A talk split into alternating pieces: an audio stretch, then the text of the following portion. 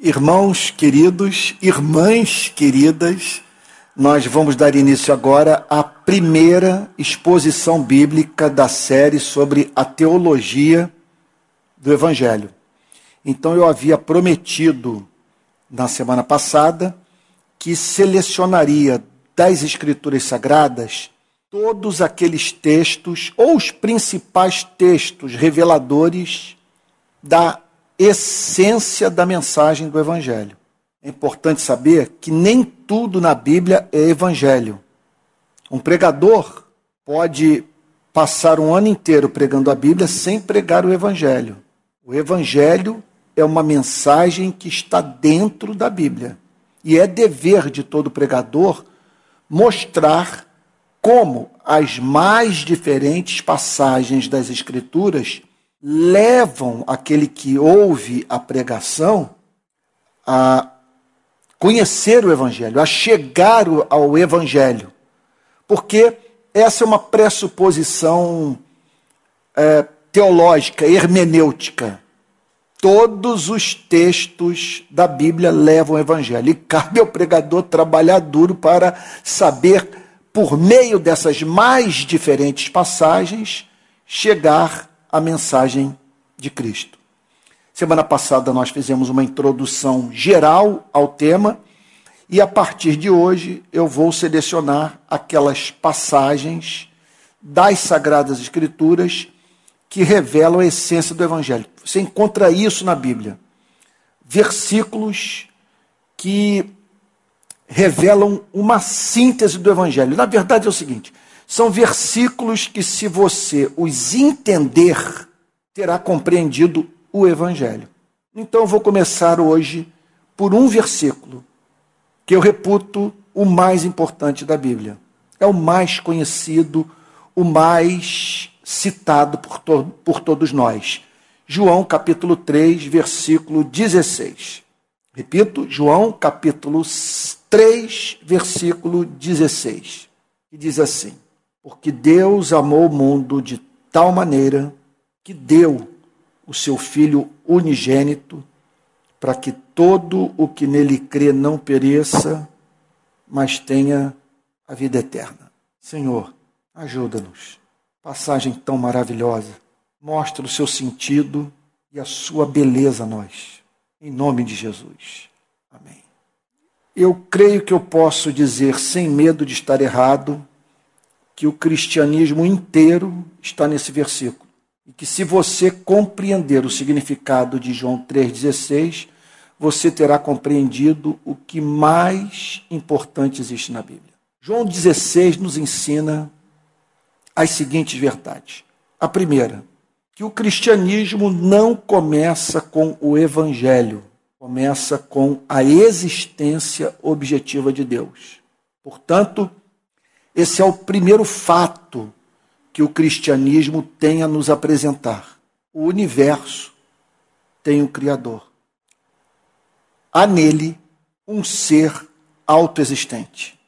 Vamos assim dizer, ele existe pela necessidade do seu próprio ser. Ele não tem início. Ele é a causa única de tudo o que foi criado. A Bíblia não se propõe a defender a existência de Deus. Nós não encontramos nas Sagradas Escrituras um tratamento dogmático para o tema.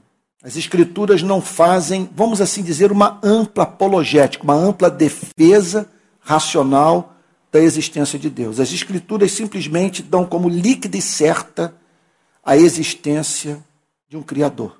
Há passagens que declaram explicitamente que tolo é aquele que enxerga a vida prescindindo desse elemento básico da visão cristã de universo. Deus e sua existência objetiva. Então, um texto clássico sobre esse tema que mostra como que é ato de suprema afronta aos céus e fruto de gravíssima escuridão espiritual, o homem negar o seu Criador ou chamar de Deus aquilo que não é Deus. Diz assim Romanos capítulo 1, versículo 18. A ira de Deus se revela do céu contra toda impiedade e injustiça dos seres humanos que, por meio da sua injustiça, suprimem a verdade. Pois o que se pode conhecer a respeito de Deus é manifesto entre eles, porque Deus lhes manifestou, porque os atributos invisíveis de Deus, isto é, o seu eterno poder e a sua própria divindade, claramente se reconhecem desde a criação do mundo sendo percebidos por meio das coisas que Deus fez. Por isso, os seres humanos são indesculpáveis, porque, tendo conhecimento de Deus, não o glorificaram como Deus, nem lhe deram graças, pelo contrário, se tornaram nulos em seus próprios raciocínios e o coração insensato deles se obscureceu. Dizendo que eram sábios, se tornaram tolos e trocaram a glória do Deus incorruptível por imagem por imagens semelhantes ao ser humano corruptível, às aves, aos quadrúpedes e aos répteis. Impressionante o que Romanos declara. Ele não apenas dá um assim, é, não dá um tratamento formal para a existência de Deus para se provar a existência de um Criador, embora ele o fale claramente. Mas não dá um tratamento filosófico como nós encontramos nas obras de um homem como Tomás de Aquino. Simplesmente o que o apóstolo Paulo declara é o seguinte: que quando nós olhamos para o universo e a sua forma, nós nos deparamos com uma extraordinária pista deixada por Deus da sua existência. Primeiro, nós temos que explicar a existência nua e crua da vida. Se só existisse uma pedra, ela por si só se constituiria num tremendo problema filosófico. Ela existe, ela está ali. Como surgiu? A existência dessa pedra aponta para um ser infinito, eterno, autoexistente. Porque o nada, nada cria. Tem que haver no universo um ser que tenha em si, repito, o poder de ser. A ideia de que Deus criou a si mesmo fica muito bonitinha na boca de uma criança. Mas é uma absoluta contradição. Porque para existir, ele teria que, para ele, para ele ser causa de si mesmo, para ele criar a si mesmo, ele teria que existir antes de existir, o que é uma contradição. Mas o que mais impressiona o apóstolo Paulo não é tanto o argumento cosmológico. Esse, esse discurso que eu acabei de fazer aqui, pequenininho, ele em filosofia é chamado de argumento cosmológico da existência de Deus. Ele parte da seguinte pressuposição: as coisas existem e precisam ser explicadas. E só há uma explicação para a existência nua e crua delas: um ser eterno, incriado. Mas nessa passagem de Romanos, o que impressiona o apóstolo Paulo não é tanto a existência nua e crua das coisas, mas dois fatos impressionantes que percebemos mediante o contato com a criação. O primeiro deles é a harmonia do universo, a unidade na diversidade os mais diferentes elementos num convívio harmonioso. O apóstolo Paulo diz: isso é uma impressionante evidência da sabedoria de Deus. Como explicar não apenas a existência do universo, mas a sua forma, sua beleza, sua harmonia? Agora, mais do que isso, você encontra nesse mundo de impressionante harmonia que demanda a existência de um ser que pense, seres que são capazes de escrever poemas, de chorar quando se apaixonam, de experimentar comoção profunda quando vem um filho nascer. Seres que vivem num mundo que não os satisfaz, isso é um fato impressionante. Esses seres habitam naquilo que Carl Sagan chamava de pálido ponto azul, porque essa foi a imagem captada pelas lentes da Voyager 1, quando fotografou o planeta Terra a partir da periferia do sistema solar. Então nós vivemos num pálido ponto azul, um pontinho que de longe é de um azul pálido.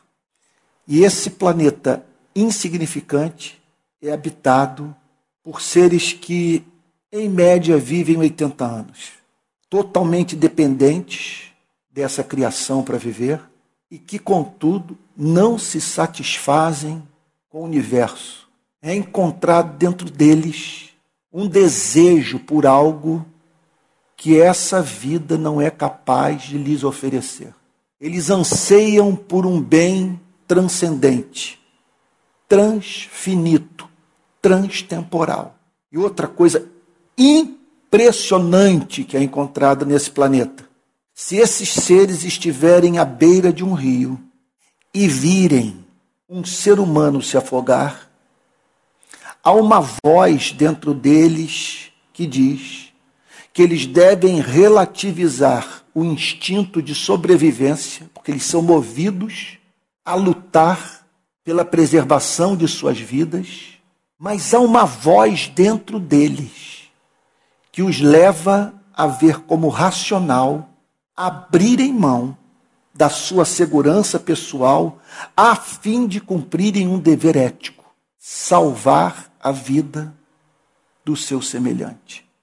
O que Paulo está dizendo é o seguinte: quando você vê o universo e sua forma, e os seres humanos, você é levado a cair de joelhos. E só não faz em razão do poder do pecado. Na verdade, o que Paulo está declarando em Romanos, capítulo 1, a partir do verso 18, é o fundamento da teologia de um homem como João Calvino, que dizia que os seres humanos são possuidores na totalidade da espécie daquilo que Calvino chamava de semen religiones, da semente da religião. Calvino também usava uma outra terminologia em latim, sensus divinitatis, um sentido da divindade, de modo que para o calvinismo, à luz de Romanos capítulo 1, versículo 18, não há ateu. O que existe é, são pessoas que sufocam o conhecimento de Deus que lhes é inato. O apóstolo Paulo declara que eles suprimem a verdade. Eles, a verdade existe. E note, a verdade suprimida não é destruída ela permanece no coração humano. O que o homem faz é suprimi-la por isso de ser interessante. Porque se Deus existe, se Deus não existe, está desfeito o conceito de pecado e, consequentemente, o conceito de culpa e de juízo eterno. Portanto, o cristianismo parte da pressuposição de que Deus existe, que Deus existe. Isso é maravilhoso. Contudo, contudo, para a fé cristã, a palavra Deus não basta. Como disse C.S. Lewis, não é a fé em Deus que me dá esperança, mas a fé nesse Deus, no Deus revelado por Jesus Cristo. Os cristãos, portanto, não afirmam apenas a existência de um ser autoexistente, infinito, imutável e único. São os quatro atributos que só Deus possui e ele não pode compartilhar com nenhuma de suas criaturas. Repito: autoexistência, infinidade, imutabilidade e unicidade. Ele é único, ele não muda, ele é infinito. Em relação, por exemplo, ao espaço, disse que ele é onipresente. Do ponto de vista do exercício da sua vontade, do seu poder, declara-se que ele é onipotente, ele exerce completo controle sobre aquilo que ele criou. E do ponto de vista do seu conhecimento, ele é onisciente, ele conhece tudo. Mas a infinidade de Deus qualifica todas as suas virtudes. Dizer que Deus é infinito significa dizer que ele é infinito em sabedoria, infinito em amor, infinito em justiça, infinito em poder. Ele é único, não há outro igual a ele, ele é imutável, ele é infinito e ele é autoexistente. Contudo, João 3,16 acrescenta uma outra palavra. João 16 não apenas apresenta a palavra Deus. João 16, 3,16 associa a palavra Deus um verbo. O texto declara que esse Deus amou o mundo. Que declaração. O cristianismo declara, portanto, que o Criador é pessoal. Você pode dizer para ele, eu amo. E isso fazer sentido para ele e para você. Porque ele é pessoal e você é pessoal. Ele é capaz de amar. Você pode escrever um poema para ele. E você pode esperar que, numa noite de aflição, ele entenda da sua dor. E no momento da mais intensa felicidade, você encontre no universo alguém para quem você pode dizer muito obrigado. O inferno é você, no momento da mais intensa alegria, não ter ninguém no cosmos para agradecer. O Deus cristão, portanto, é pessoal. E isso nos remete para um outro tipo de universo. João 3,16 não apenas está afirmando que o cosmos tem um Criador, que existe um Criador. João 3,16 está declarando que ele é capaz de sentir. E aí nós nos deparamos com um mundo totalmente diferente daquele, por exemplo, presente no, no existencialismo francês ou no existencialismo alemão. Nós nos deparamos com o fato que a realidade última. Esses dias uma aluna me perguntou: Antônio, você fala muito sobre realidade última. O que isso significa? O que está por trás da vida? Qual é a realidade última? Quem deu início ao universo? Nessa relação de causa e efeito que percebemos no cosmos, quem criou o movimento? Vamos assim dizer, quem deu o pontapé inicial nessa partida de futebol? A maravilha de João 3,16 é por meio do contato com a mensagem do Evangelho chegarmos à conclusão que a realidade última é doce, é misericordiosa, é leal, é benigna, é bondosa. Deus amor. Isso é coisa de fazer a gente perder o fôlego.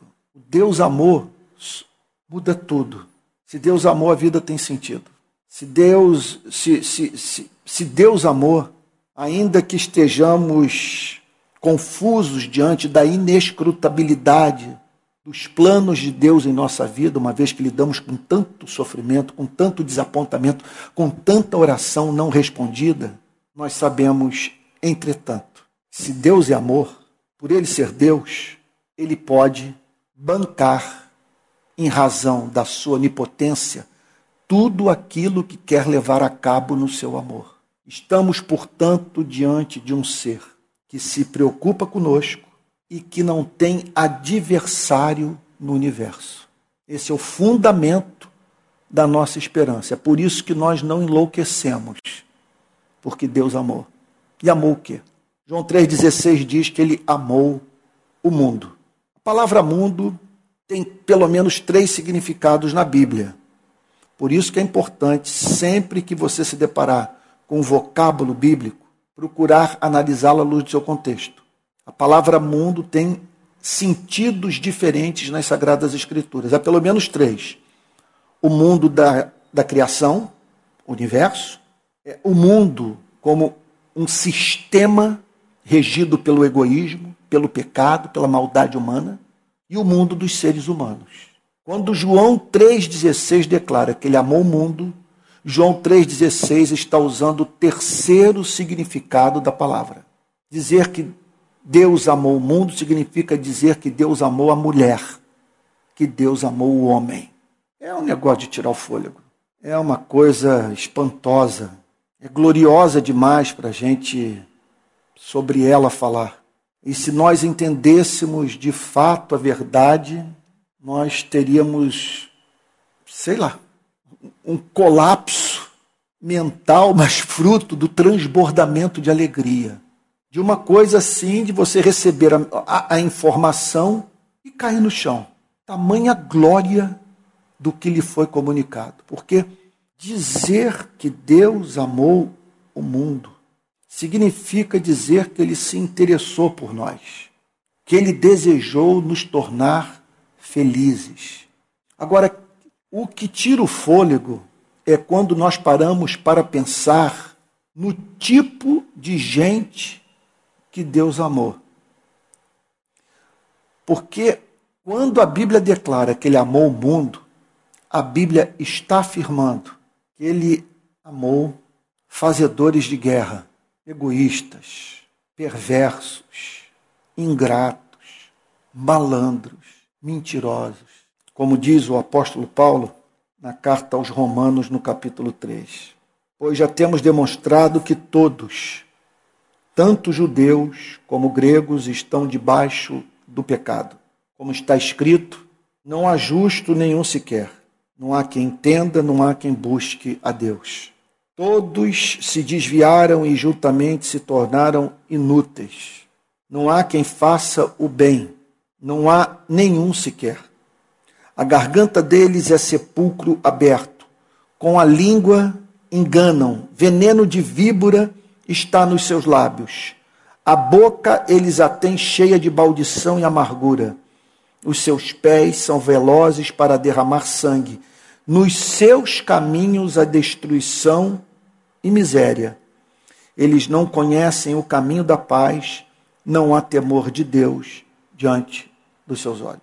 Quando ele diz que Deus amou o mundo, está dizendo que Deus desejou a felicidade de seres que um dia confeccionaram uma bomba, a colocaram no avião, jogaram essa bomba de impressionante poder de destruição sobre uma cidade chamada Hiroshima. E o mesmo eles fizeram com uma outra cidade chamada Nagasaki. Ou seja, eles praticaram o uso indiscriminado da força. Jogaram a bomba sem saber quem matariam, mas certamente pressupondo que matariam civis, matariam idosos, mulheres, crianças, seres humanos que não representavam nenhuma ameaça à paz no planeta. Então, nós estamos falando de seres que causaram duas guerras mundiais, cuja história é essa que o apóstolo Paulo descreve em Romanos capítulo 3. No seu caminho há destruição e miséria. Os seus pés são velozes para praticar o mal. Veneno de víbora está nos seus lábios. E aí nós nos deparamos com uma outra informação referente à essência do cristianismo que esse amor que Deus tem pelos seres humanos é um amor gracioso. Ele é capaz de amar os que não são dignos do seu amor. Essa é uma outra informação que nos é comunicada por João 3,16. E o texto declara que esse amor foi tão ardente, ele amou de tal maneira que deu o seu filho unigênito. E aí nós nos deparamos com outras duas informações. A primeira delas é que ele ofereceu aos seres humanos o maior bem que ele poderia oferecer. Ele deu aos seres humanos aquilo que lhe foi mais custoso. Ele amou o mundo de tal maneira que deu o seu filho unigênito. Aí nós descobrimos que o Criador tem um filho, isso é uma informação que nós só podemos obter se Deus a revelar a nós. Algumas verdades que nós temos acesso sem Bíblia. Nós não precisamos da Bíblia para saber que o planeta tem um Criador.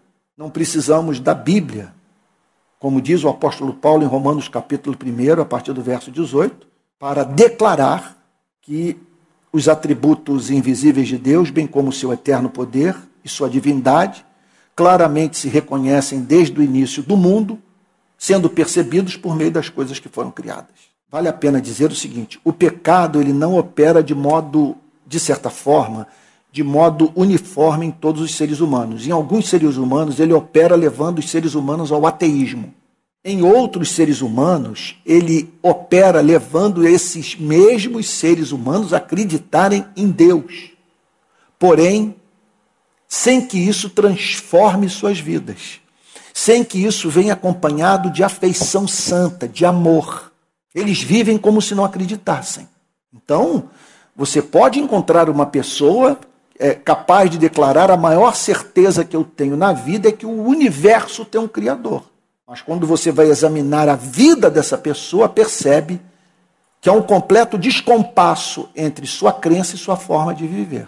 Quando o texto declara que Deus amou o mundo de tal maneira que deu seu Filho unigênito, o Evangelho está passando uma informação para os seres humanos totalmente nova: que há uma pluralidade de pessoas na divindade, que o Criador pode ser chamado de Pai.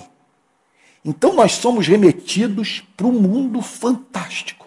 Porque quando João 3,16 diz que ele tem um filho, João 3,16 está dizendo que aquilo que a mulher sente por um filho, ou que um pai sente por uma criança, pelo seu filho, pela sua filha, resulta dessa imagem semelhança de Deus da qual o ser humano é portador. O que significa, portanto, que essa espécie de sentimento que experimentamos, que nos leva a dar a vida pela vida de alguém, pelo fato de ser nosso filho, pelo fato de ser nossa filha, veja só, que a presença desse amor aponta para um ser que experimenta algo análogo, só que elevado ao infinito.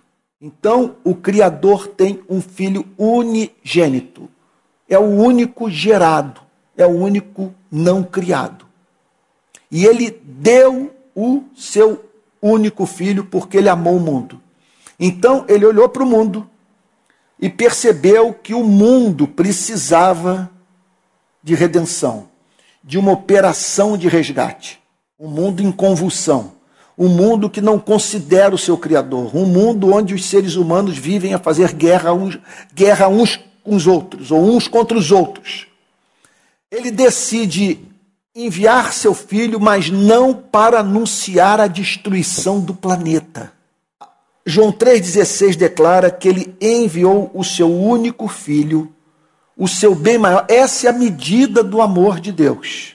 Qual é a medida do amor de Deus? O amor que ele tem pelo seu único filho. Como diz o grande Martin Lloyd Jones, é, se queremos, se queremos conhecer a medida do amor de Deus por nós, tudo o que precisamos é meditar sobre a medida do amor do Pai pelo Filho. Martin Lloyd Jones faz a seguinte declaração: Quando você vir nas sagradas escrituras Jesus padecendo nas mãos dos homens, lembre-se do fato de que tudo o que foi feito contra ele foi feito contra o amado do Pai. Então ele deu o seu filho unigênito, ele deu em amor. Esse, esse deu é uma linguagem sacrificial, ele ofereceu como sacrifício. Então vamos tentar entender o Evangelho. O pecado criou, eu digo com santo temor, um problema para Deus. A justiça de Deus o impeliu a punir o pecado, e o seu amor o moveu a perdoar o pecador. Então se estabeleceu o seguinte problema: como perdoar o pecador de modo justo? Como salvar seres que confeccionaram bombas atômicas, que inventaram campos de concentração? Como perdoar seres que vivem a explorar uns aos outros? Não há economia de um só país nesse momento, nesse planeta, que não seja baseada na exploração do homem pelo homem. Esse é o ponto. Como perdoar seres que, que se esqueceram do seu Criador, que viraram as costas, as costas para o seu Criador, que fizeram pouco caso do seu Criador. Deus encontrou um único caminho: perdoar, mas de modo que a sua justiça fosse honrada. Então o que, que ele fez? Enviou Jesus, a fim de que, veja só, Deus desse uma prova, um testemunho cabal de que ele tem horror ao pecado. Que nunca mais nós venhamos repetir em nossas vidas o que fizemos nesse planeta. Ele pune os nossos pecados em Cristo. E assim, ele resolve, permitam-me dizer, um problema interno. Assim, ele se torna apto a perdoar de modo justo. Como alguém já disse, na cruz a justiça e o amor se beijam. Então, olha o que, que é o cristianismo. Deus olha para o planeta em rebelião, seres humanos com espingarda na mão, matando bem-te-vi, pombinha, pardalzinho, caçando leão, poluindo mares e rios devastando florestas, em campo de concentração fazendo experimento médico com seu próximo, pessoas mentindo, prendendo injustamente seu semelhante, torturando, elaborando regimes ditatoriais, concebendo estado de exceção. Então, veja, em vez de Deus derramar a sua ira sobre esses seres, o que, que o Evangelho declara? ele desvia a ira dos seres humanos e traz essa ira para si mesmo, punindo os nossos pecados nele, na pessoa do seu único filho. Por isso que Jesus na cruz disse: está consumado. Satisfiz as demandas da justiça de Deus. Então, observe a consequência prática disso tudo. Em todas as religiões, o ser humano é encontrado trazendo uma oferta nas mãos para ganhar o favor da divindade. No Evangelho, Deus é o ofertante. Deus que oferece a oferta ao homem, que é a única que os satisfaz. Que o satisfaz. Porque, como diz o apóstolo Paulo, é, é, as nossas ofertas são trapos de imundícia, são desonrosas que nós não ousemos comparecer diante de Deus com esmola, com dízimo, sei lá, com roupa que demos para o orfanato. Única, só existe uma oferta que nós podemos apresentar a Deus a fim de aplacar a sua ira e torná-lo propício a nós. É a oferta que ele fez do seu único filho, que ele dá a nós para que o devolvamos a ele, para que o devolvemos a ele. Isso é lindo, porque Deus amou o mundo de tal maneira que deu o seu Filho unigênito para que todo aquele que nele crê. Veja, portanto, que a salvação não opera no automático e ela não é universal. Ela torna a salvação extensiva a todos os seres humanos. Mas só os que creem é que tiram proveito dessa oferta de salvação. Então, a mensagem tem como objetivo despertar fé, para que todo aquele que nele crê. que significa crer? Não é crer na existência, porque os demônios creem na existência de Cristo, foram os primeiros a chamar Jesus de Filho do Deus Altíssimo. Esse crer pode ser melhor entendido por nós se o virmos como sinônimo de confiou, ou de confiar. Ele deu seu Filho unigênito para que todo aquele que nele confia, que crê na sua palavra. Como que isso se dá? Como que isso se dá? Essa foi uma das questões que mais mexeram comigo desde a minha conversão. Eu queria buscar um fundamento para minha fé, uma vez que eu não estive no dia da crucificação. E eu não entrei no túmulo vazio. Eu não sou testemunha ocular, nem nenhum dos que aqui se encontram nessa noite. O que me faz crer? Observe Isso é muito sério. Observe que não crer é pecado. Observe que a Bíblia diz que não crer é um problema moral.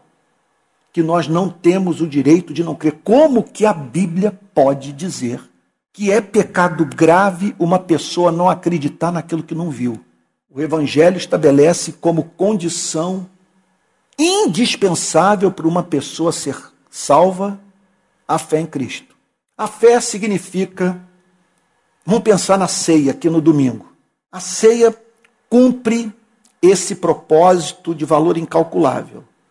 que é nos remeter para o ato da conversão, a experiência da redenção, a apropriação do perdão, que consiste em quê? Em comermos da carne e bebermos do sangue, e nós nos apropriarmos de Cristo, de nós nos tornarmos um com Ele, de nós nos alimentarmos de Cristo, de nós saciarmos a nossa fome em Cristo, de nós bebermos desse sangue que é o único que nos purifica dos nossos pecados. Agora, como que uma pessoa pode chegar a esse ponto de crer? Observe que o Evangelho, portanto, declara que não há perdão de pecados sem fé. Que a mensagem do Evangelho tem como objetivo despertar fé no coração do homem e no coração da mulher. Como tal é possível? E aí nós entramos agora num mistério. O que eu vou falar agora, eu não chamaria de parte essencial da mensagem do Evangelho, mas é algo que está muito próximo. Dá para você ser salvo sem crer no que eu vou dizer agora, mas você jamais entenderá o milagre da salvação se não vir a sua experiência de redenção ou de qualquer outro ser humano a partir dessa perspectiva teológica.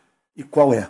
Quando o texto diz que Deus amou o mundo, a Bíblia está dizendo que Deus amou escravos do pecado pessoas que se encontravam sob grilhões e incapazes de se livrarem da sua condição de servos do pecado. Uma outra linguagem que a Bíblia usa é a da morte. Que quando a Bíblia diz que Deus amou o mundo, a Bíblia está dizendo que Deus amou pessoas mortas nos seus pecados. Vamos lá, vamos dar um passo mais adiante. Pessoas que perderam o livre arbítrio. Elas perderam a capacidade de, por si mesmas, sozinhas, se voltarem para Deus. Portanto, o ato de crer é um milagre da graça, que é implantada no coração do homem e da mulher que passaram por essa experiência de redenção. E o que que a graça faz? Vamos lá. Eu disse para vocês que Deus amou o mundo de tal maneira que deu seu filho unigênito. Você não esteve lá.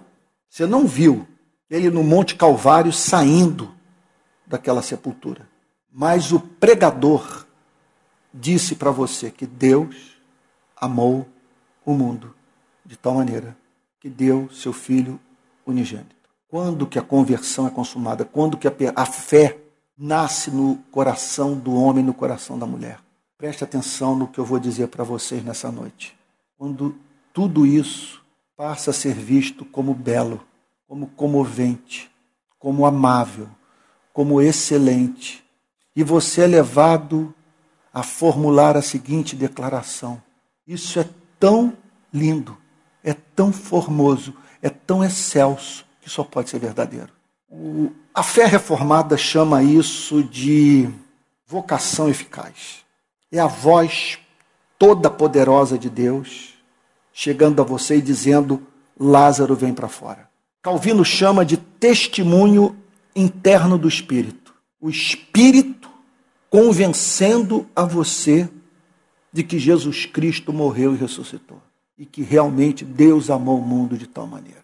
Para que todo aquele que nele crê não pereça. O objetivo, portanto, desse plano de redenção é preservar os seres humanos de uma espécie de morte, para que todo aquele que nele crê não pereça.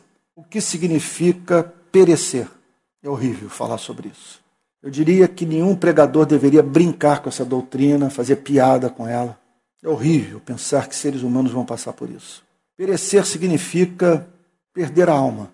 Você nunca mais ter interesse por Deus ouvir essa história toda e isso o enfastiar, isso o cansar, você ter outros interesses mais na vida. Perecer significa você ser tornado incapaz de dizer o pardal encontrou casa, a andorinha ninho para si onde acolhe os seus filhotes, mas eu os teus altares. Salmo 84. Perecer significa você jamais ser movido a declarar o que o Senhor Jesus falou para a samaritana meio-dia no poço de Jacó. A minha comida Foi o que ele disse para os seus discípulos no poço de Jacó, naquele contexto do diálogo com a samaritana. A minha comida consiste em fazer a vontade daquele que me enviou, realizar a sua obra. O que significa perecer? Você não tem ideia. Se eu pudesse, eu saia daqui ia conversando com cada um de vocês pessoalmente. Perecer significa você comer a comida e não sentir o sabor. Perecer é você só conseguir enxergar a flor, mas não divisar quem está por trás dela. É o fim da poesia, é o fim dos salmos, é o fim dos cânticos. E você está num estado de, de letargia espiritual tão profundo que julga que a sua falta de afeto para Cristo é sinônimo de maturidade. Que você tem uma mente mais filosófica. Você perdeu o ser. Perecer significa nunca mais se reconciliar com Deus, não ter comunhão com Deus. Perecer significa você não voltar para casa e ouvir o pai lhe dizer: Este meu filho estava morto e reviveu, estava perdido e foi achado. Sabe o que é perecer? Eu vou lhe dar dinheiro para você, dos próximos 10 anos, viajar o planeta. Você vai conhecer todas as ilhas, as mais paradisíacas. Você vai ter dinheiro para subir e descer os Alpes suíços. Mas não vai ter alma. Você não vai sentir o mistério. A lavadeira na favela, do alto do morro, vai sentir algo que você em Honolulu, no Havaí, não vai experimentar. Você está morto. Essa mensagem não lhe faz nenhum sentido. E é claro que isso, com o passar do tempo, vai, vai fazendo com que você gradativamente perca a sua humanidade, se transforme numa estátua de sal. É a perda da comunhão com Deus, de que vale o homem ganhar o mundo inteiro e perder o seu ser, perder a sua alma. Então, por que esse elemento de morte? Porque essa é a condição do mundo. O mundo que Deus amou é um mundo morto nos seus delitos e pecados. E a justiça exige que pereçam todos aqueles que rejeitaram a oferta de salvação. Então, quando você perguntar por que, alguém lhe perguntar por que existe o inferno, lembre-se que é, é, João 3,16 declara que Deus enviou Cristo para acabar com o inferno. E os seres humanos não quiseram. É muito importante, como disse C.S. Lewis, que saibamos que o céu é um lugar no qual o homem diz para Deus: seja feita a sua vontade. O inferno é um lugar no qual Deus diz para o homem: seja feita a sua vontade. Então, para que todo aquele que nele crê não pereça, mas tenha a vida eterna. O que é a vida eterna? Ela não pode ser vista apenas do ponto de vista da extensão de tempo, da sua infinidade. Porque nós não estamos em busca apenas de uma vida que dure para sempre. Como diz o apóstolo Paulo em Romanos, nós queremos glória, honra e incorruptibilidade. Nós queremos vida para sempre, mas em estado de êxtase, de amor, de encanto, de perplexidade, de estupefação, de fascínio, num contexto de descobertas diárias, ininterruptas. Vida eterna é o oposto de tudo que eu disse. É você ver beleza no Evangelho, ver beleza em Deus. Significa o só pensar em Cristo encher o seu coração de doçura. Isso é vida eterna. Sabe o que é vida eterna? É você, por saber quem é, se cingir com a toalha, pegar uma bacia, encher de água e fazer o trabalho do escravo, lavar os pés dos irmãos. Porque você sabe quem é. E por estar transbordando de felicidade, é levado a dizer: Eu não tenho pelo que mais lutar na vida, porque eu sou do meu amado e o meu amado é meu. E por isso eu sou livre até para ser coadjuvante da história de outros. Eu posso fazer o trabalho daquele que é ignorado, porque eu sei quem eu sou. Eu sei que não sou ignorado por Deus. Vida eterna é isso. Vida eterna, que é a vida eterna. Vida eterna é para onde você olhar, contemplar a glória de Deus. Vida eterna. Vida eterna é você poder dizer: O Senhor é meu pastor e nada me faltará. ou aquele que habita no esconderijo do Altíssimo, a sombra do Onipotente descansará. O que é a vida eterna? É você se juntar a Paulo em Gálatas 3:20 e dizer: Logo, já não sou eu quem vive, mas Cristo vive em mim. E esse viver que agora tenho na carne, vivo pela fé no Filho de Deus que me amou e a si mesmo se entregou por mim.